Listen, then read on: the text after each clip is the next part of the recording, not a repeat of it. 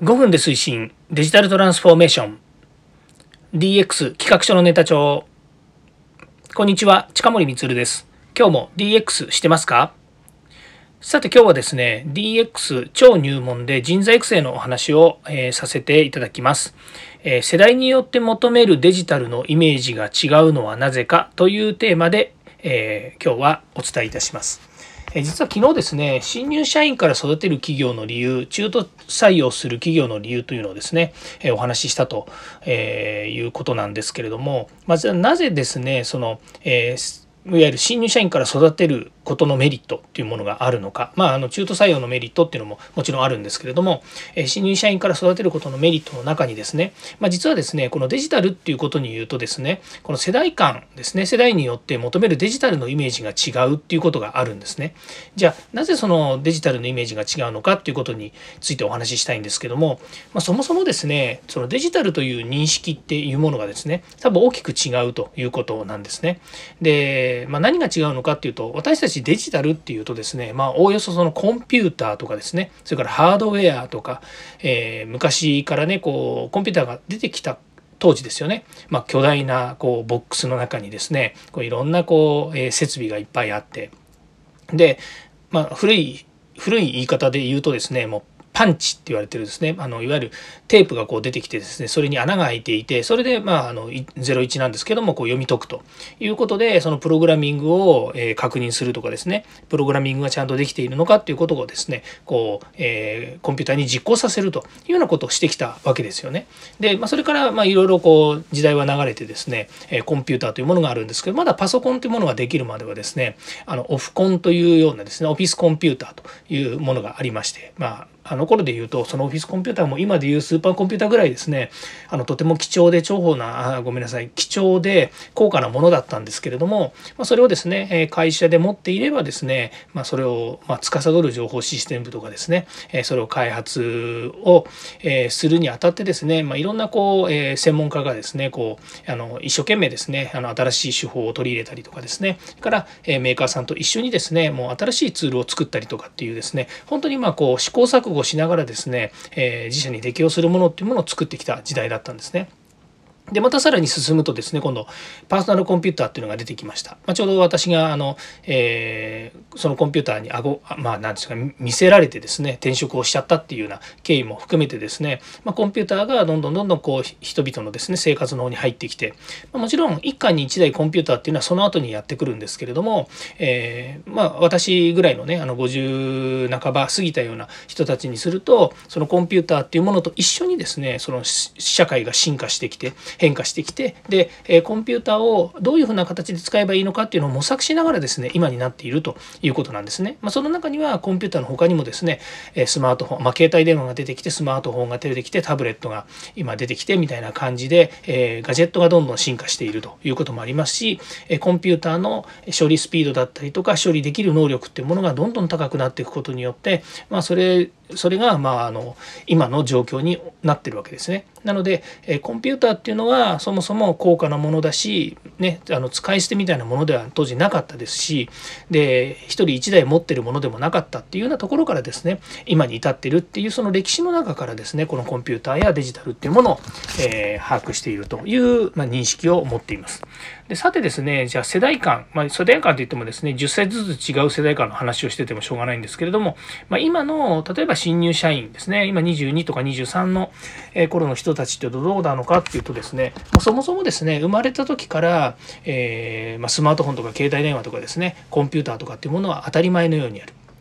で例えばテレビのドラマを見てもですね、えー、例えば黒電話回して電話かけてるとかそんなこともないようにですねあのそもそも、え当たり前のようにある世界当たり前のように、え使えることが前提の社会ですね、まあ、インターネットっていうものも同義語ですよね。えでインターネットはまず使えるもの。で会まあ、ある意味お家にあるもの。身近にあるもの。っていうことで、えー、それですねそうですね。だから調べ物にしたってねあのまあ、Google で調べてくださいとかですねネットで調べてくださいっていうようにですねあの調べ物っていうのもよよっぽどではない限りですねこうネットの中でまず一番最初に検索した方が早いよねっていうぐらいのものになってるわけですね。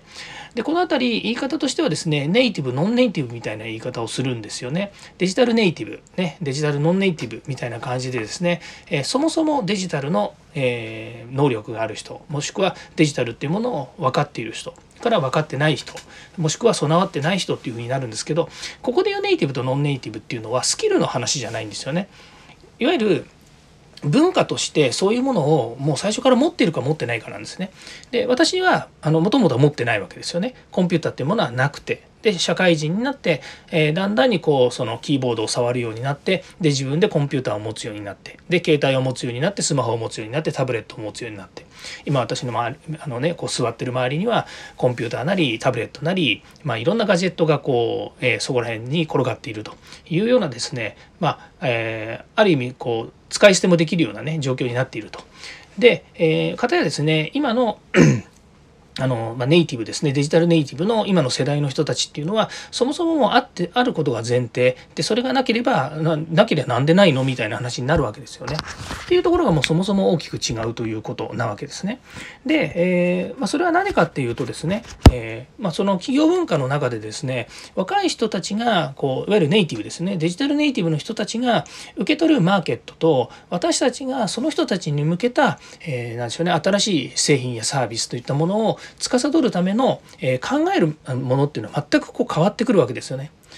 でえそこの大きなギャップがあるわけですね。そうすると、えそこのギャップがあることによって若い人たちと、えー、まあ、いわゆるその、まあ、成熟した大人の人たちっていうものが一緒に仕事をすることによってその感覚が薄まったりとかまたはサービスや製品を作る段階でとてつもないような新しいアイデアだったりに化けることもあるわけですよね。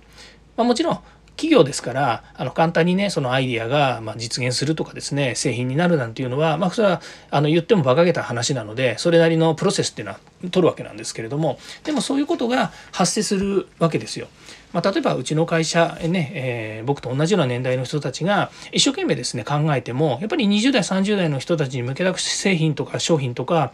えー、ね、あの価格体系とかどうっていうふうに言ったところで、まあ、あの出てくる答えっていうのはやっぱり私たちと同じぐらいの年代の人たちだったらこうだよねっていうところになっていてもしくはあの、まあ、知見としてね、え世の中にあるサービスとか製品っていうのはこういうのが出てきてるのでやっぱり若者の人たちにはこういうものがいいんじゃないのっていうふうに考えてやっぱりリリースした時にまあ当たる時もあれば当たらない時もあるということなんですけどもでもその中に私の私の例えばメンバーの中に、えー、ね、20代30代の人たちに向けた商品を提供するにあたってそういう人たちとそういう年代の人たちとね一緒になってやっぱりサービス製品を、えー、作り上げていくっていうことをした場合にやっぱりそっちの方がよりねあのターゲットに近い感覚や考えとかっていうのもやっぱりこう導き出されるというふうなこともあるので。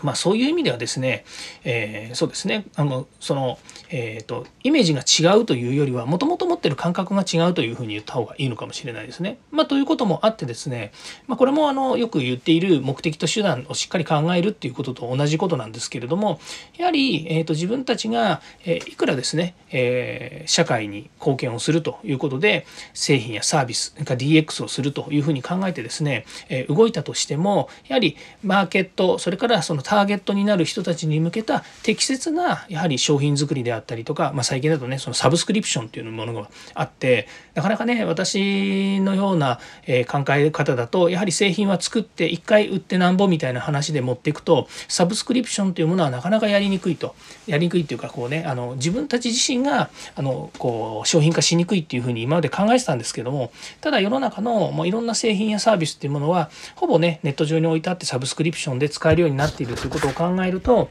あのいろんなものをサブスクリプション化していった方が、まあ、逆に今度受け入れられやすいというふうになってくるわけですね。まあ、これは本当にね目的と手段というものをしっかり考えて、え提供していくそこに何を使っていくのかっていうことがとても大切になっているということになるわけですね。なのでちょっと話がちょっとずれてきちゃいましたけれどもそう世代間によってデジタルのイメージが違うのはなぜかということになりますとですねやっぱりそれはそもそも持っている文化やその育った背景が違うということですので、まあ、ここでですね、まあ、昨日のお話に、えー、合わせるとですね新入社員から育てる企業の理由っていうのはですね、まあ、その企業文化の中自分の企業文化の中に新しいやっぱりエッセンスを入れていくということになるでしょうね。はい。ということで、もう10分喋っちゃいました。すいません。えー、今日もここまで聞いていただきましてありがとうございま。した。また明日もですね、DX に役立つ話題を提供していきます。よかったらいいねやフォロー、コメントお願いいたします。近森光でした。ではまた。